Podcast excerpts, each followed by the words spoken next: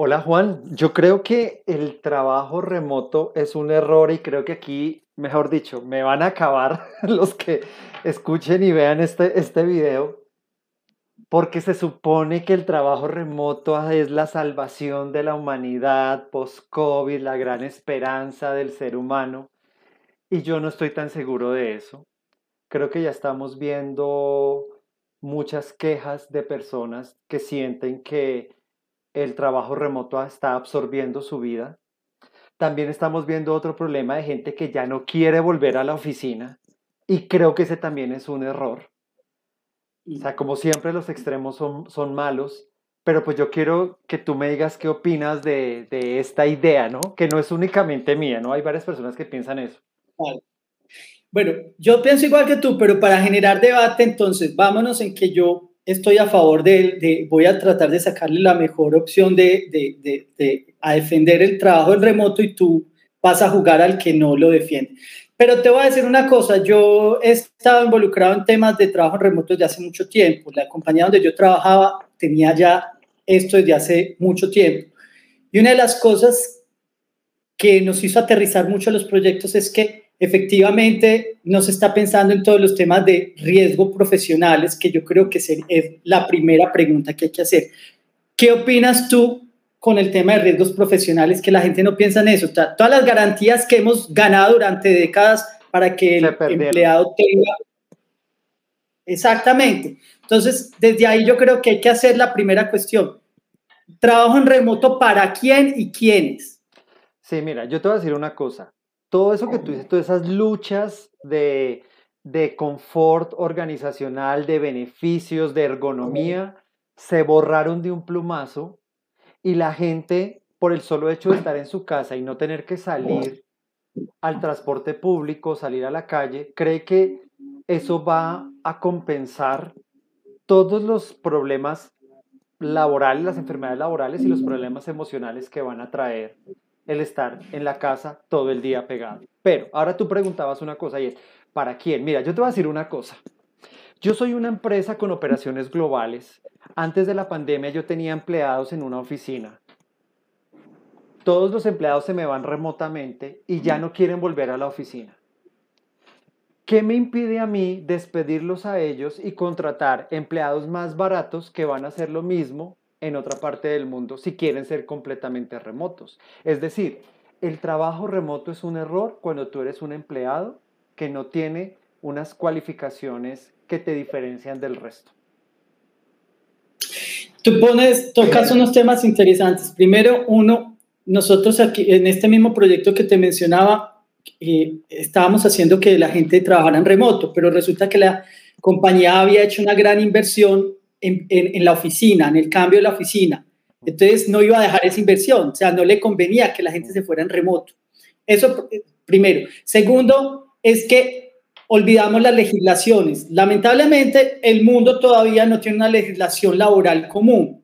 Entonces, eh, volvemos y jugamos a, a, a, mejorar al vivito que dice, ah, yo puedo contratar allá en China están, o en India o en Colombia, qué es lo que está pasando con la cuarta revolución en Colombia, que es, ah, que aquí se está generando. No, aquí hay una cantidad de empresas americanas y europeas que dijeron, ay, ay, hay unos chinos que trabajan baratísimo, contrátenlos. Pero no se está generando realmente conocimiento. Entonces, mi pregunta es, ¿hay precarización? Ahora, otra, hay otra cuestión. La gente apenas lleva un año y medio en remoto. Yo he trabajado en remoto más de cuatro años. Yo les digo, espérame otros segunditos, te pregunto un año más a ver si estás de acuerdo que vas a trabajar en remoto, porque después de tanto tiempo, cuando ergonómicamente no tienes eso, cuando empiezas a tener, porque no tienes la luz correspondiente, un sinnúmero de cosas, la salud mental, un sinnúmero de cosas eh, eh, que hay que evaluar, empiezas a decir, yo como que estoy pensando en que tal vez sería interesante volver a la oficina, no sé qué piensas tú. Sí, no, yo estoy de acuerdo. Mira, yo creo que cuando, lo, vuelvo y lo repito, si tú eres un ingeniero especializado, el duro de los duros en un tema, o eres una persona muy capacitada, tú puedes darte ese lujo de trabajar remotamente y exigir es que yo no vuelvo a la oficina, es que yo me quedo en mi casa.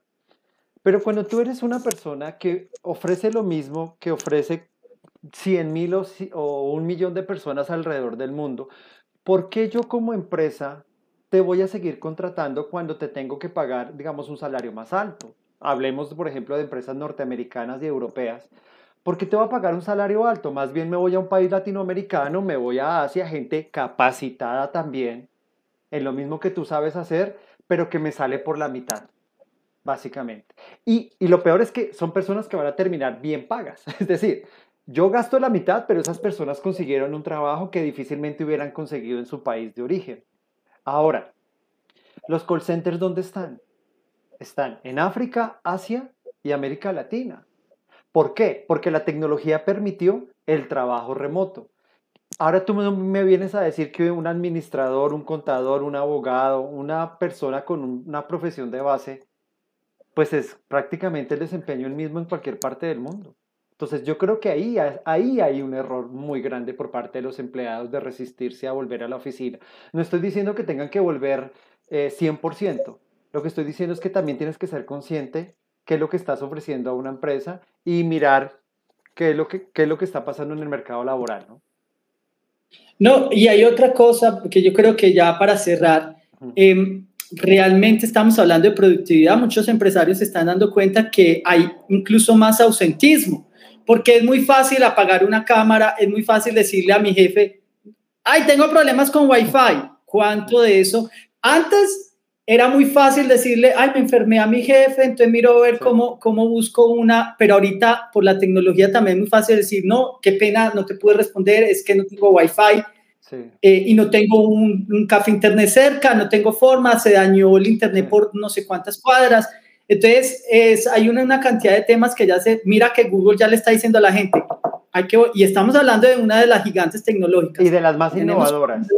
De las más mm. innovadoras y de las que más invierten en la gente, le está diciendo, venga, vuelva porque, porque la creatividad la estamos matando, estamos matando la creatividad.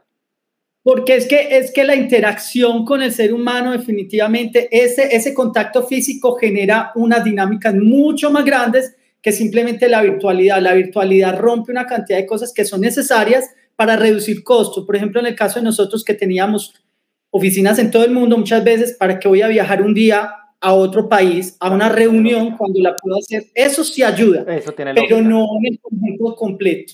Sí, no, entonces, digamos que como pues obviamente nunca vamos a llegar a una conclusión y posiblemente este tema genera muchísima controversia, pero yo te quiero dejar con una reflexión y es, hay personas especializadas, digamos, que trabajan el tema de, de la gestión de talento humano y están diciendo, si usted se niega a volver a la oficina, usted corre el riesgo de ser fácilmente reemplazado, a menos de que usted tenga una habilidad o un conocimiento particular que le permita a usted exigirle a su empresa ciertas condiciones.